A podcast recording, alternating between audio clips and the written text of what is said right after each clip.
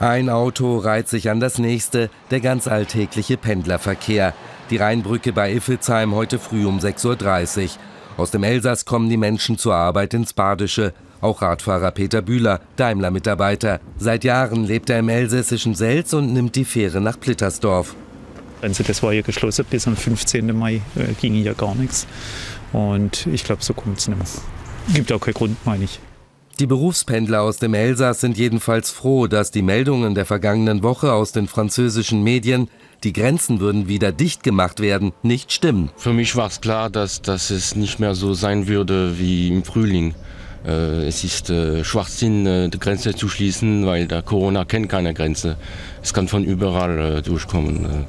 Die Deutsche Sandra Tomanelli lebt auch im Elsass und sie nimmt wahr, dass jetzt ganz genau auf Deutschland geschaut wird beim Thema Grenzschließung. Die Stimmung ist, macht bitte nicht nochmal den Fehler. Bitte nicht nochmal. Das ist ein großer Riss in der Freundschaft. Das ist nicht in Ordnung. Definitiv. Wird nach hinten losgehen, glaube ich.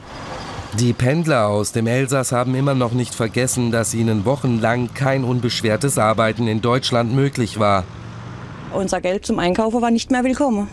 Was ist das für eine Logik? Hat keiner verstanden, tut mir leid. Arbeiten gehen ja, einkaufen nein. Und die Deutschen kamen hier rüber und haben fröhlich eingekauft.